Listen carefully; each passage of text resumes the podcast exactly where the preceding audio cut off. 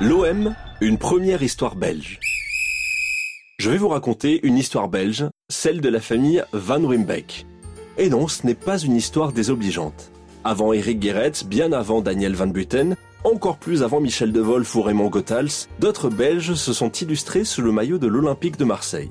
L'OM a été fondé en 1899, mais c'est en 1924, avec cette première grande victoire, c'était en Coupe de France, que la France entière commença à entendre parler du club que nous aimons tant. O et M, deux initiales magiques. En 1924 donc, les étrangers de l'Olympique de Marseille étaient belges. Oui, belges.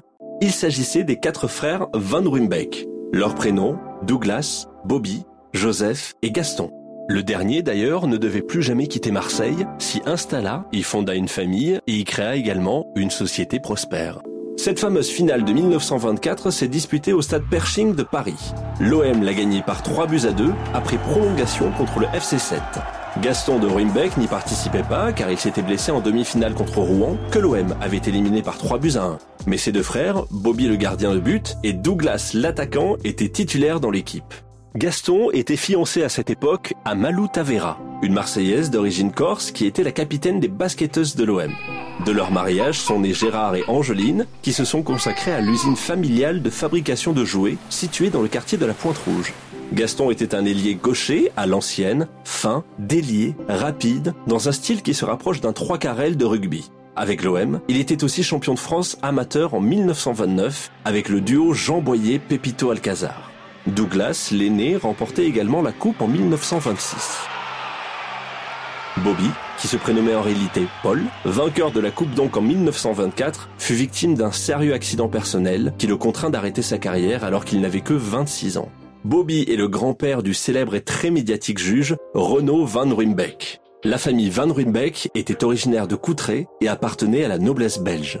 Toute la famille avait choisi de s'installer à Marseille juste avant la guerre de 1914 sous la conduite du père, ingénieur et inventeur renommé par le dépôt de plusieurs brevets dans le monde de l'industrie.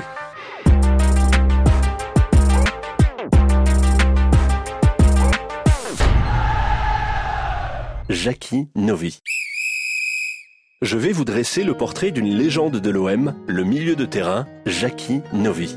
Solide comme un roc, en dépit d'une stature moyenne, Jackie Novi, qui pouvait évoluer comme stopper ou milieu récupérateur, fut sans faire de bruit l'un des éléments essentiels de l'OM victorieux des années 70. Celui de Marcel Leclerc, de Mario Zatelli, de Josip Skoblar et de Roger Magnusson.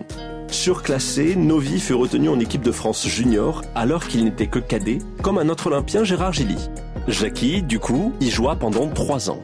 Il était alors nîmois et débutait en professionnel alors qu'il n'avait pas encore 18 ans un milieu qu'il quittait 17 ans plus tard, après avoir joué plus de 500 matchs de championnat. En 1967, la chute en D2 du Nîmes Olympique provoquait son transfert à l'OM. Un OM très ambitieux, remonté en D1 juste un an auparavant et ayant déjà engagé Jean Durkaef, Jules Zvunka, Joseph Bonnel et Marcel Artelessa. Un OM avec lequel il remportait sa première Coupe de France en 1969 à Colombes contre Bordeaux, en ouvrant d'ailleurs lui-même le score. Il gagnait par la suite deux championnats en 71 et 72 et enfin une autre Coupe de France au Parc des Princes cette fois-ci contre Bastia en 72. À Marseille, on l'appelait Jackie la Santé. Après six saisons bien remplies, il retrouvait son club de cœur pour une saison en 73-74, avant de porter le maillot du Paris Saint-Germain entre 74 et 77. Deux ans plus tard, il était champion de France avec Strasbourg, entraîné par son ancien équipier olympien Gilbert Grèce. Jackie La Santé s'est longtemps occupé de son club, le Nîmes Olympique. Il est installé tout près, dans le petit village de Bellegarde, où il est né le 18 juillet 1946.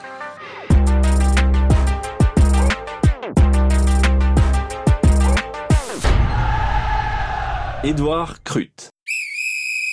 Je vais vous raconter la légende de Doudou Crut, dont les tirs incroyablement puissants, selon la légende, faisaient reculer le mur du stade de Luvonne. Il était surnommé Doudou ou Mélanie. Édouard Crut est né le 16 avril 1901 à Neuilly.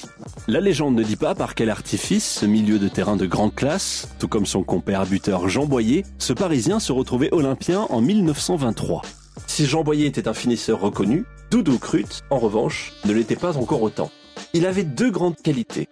Tout d'abord, une frappe de balle d'une puissance incroyable qui lui permettait d'inscrire des buts tout aussi incroyables. Mais aussi celle de ne reculer devant aucune pitrerie. La plus célèbre reste sans doute sa sortie au président de la République Gaston Doumergue lors de la présentation des équipes de la finale de la Coupe de France 1927 qui opposait l'OM et Quevilly. Arrangez-vous la cravate une audace née d'un pari avec un équipier olympien Jules de Vaquez qui vaut par la suite à l'impayable Doudou Crut de ne plus jamais être sélectionné en équipe de France. D'autant que Crut n'était jamais avare de farce. Lors de la finale de 1926, il faisait également croire au jeune remplaçant olympien Raymond Durand, âgé de 18 ans seulement, que Paris s'était paré de bleu et de blanc en l'honneur de l'OM, alors qu'en réalité, la capitale célébrait tout naturellement le 8 mai, jour de la fête de Jeanne d'Arc. Crut demeurait 4 ans à l'OM et remportait 3 Coupes de France, 1924, 26 et 27. Il était un formidable tireur de coups francs, probablement le meilleur des années 20-30. La légende prétend d'ailleurs qu'à chacune de ses frappes, le mur de la maison du gardien du stade de Luvonne, où jouait l'OM, reculait sous la puissance de ses tirs. Après un passage en Suisse, Doudou Crut revenait terminer sa carrière tranquillement dans les équipes réserves de l'Olympique de Marseille au début des années 30. Crut, par ses exploits et ses immenses qualités, avait offert du bonheur à des milliers de supporters admiratifs de son talent. Mais sa reconversion fut loin d'être une réussite Loin d'avoir trouvé une stabilité, menant une vie triste et malheureuse, il était découvert mort le 25 octobre 1974, presque oublié de tous.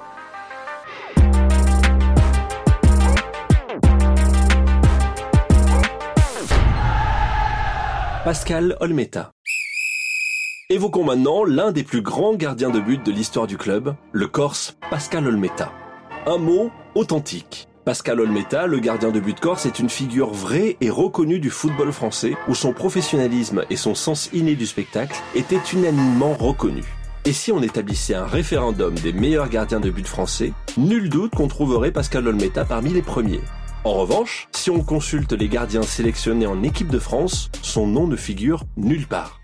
Spectaculaire, doté d'une détente nettement au-dessus de la moyenne, n'hésitant pas à sortir de sa surface de jeu pour parer le danger, Pascal Olmeta est toujours resté devant la porte des Bleus. Bizarre, tout du moins surprenant, cet anonymat dans lequel certains l'ont confiné. Professionnel respecté et attaché à ses racines corses, Pascal Olmeta s'est signalé par son style de jeu spectaculaire mais aussi par ses frasques, se trouvant à plusieurs reprises sous les feux de la rampe et de l'actualité dans d'autres rubriques que le football. Collectionneur de couteaux, amateur de chasse, le gardien de but de l'OM entre 90 et 93, qui a enregistré plusieurs disques, est devenu au fil du temps un habitué des plateaux de télévision, apparaissant dans plusieurs émissions à forte audience, telles que La Ferme Célébrité. Formé à l'INF Vichy, Olmeta, né le 7 avril 1961, s'est révélé sous la tunique du Sporting Club de Bastia avant de poursuivre sa carrière à Toulon, au Matra Racing, à l'OM, à Lyon, à l'Espagnol de Barcelone et enfin au Gaz d'Ajaccio. Pascal Olmeta a disputé au cours de sa longue carrière qui a débuté en 1981 plus de 500 matchs de Ligue 1. Très populaire auprès des supporters dont il a toujours été très proche, le portier corse a été sacré trois fois champion de France en 91, 92 et 93, saison au terme de laquelle il remporte également la Ligue des Champions après avoir été battu au penalty à Paris en 1991, un triste souvenir. Depuis, loin du football, l'enfant de Bastia consacre son quotidien aux enfants malades et à leurs familles en multipliant les organisations et les actions caritatives.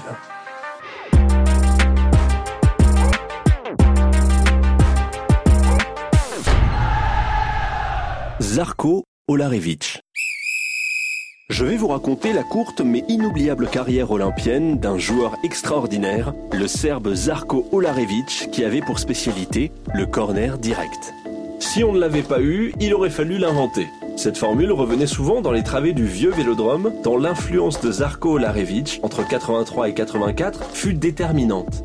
Ce formidable joueur, pur gaucher, à la technique affinée et à la frappe de balle d'une précision d'un horloger suisse, fut incontestablement l'homme de la remontée en première division en 1984. Né le 28 juillet 54 à Belgrade, après une entame de carrière aux partisans en 1967, Zarko Olarevic portait successivement le maillot du club belge Royal Antwerp, puis Lille où il est champion de France de Division 2 en 78, et Le Havre où il est encore aujourd'hui considéré comme une légende avant de venir donner un sacré coup de pied gauche au projet de l'OM. Décisif à la fois par ses passes au millimètre ou ses buts sur coup de pied arrêtés, et enfin par son aisance technique. Sa grande spécialité, les corners directs. Un exercice difficile et qui enchantait les supporters présents dans le stade.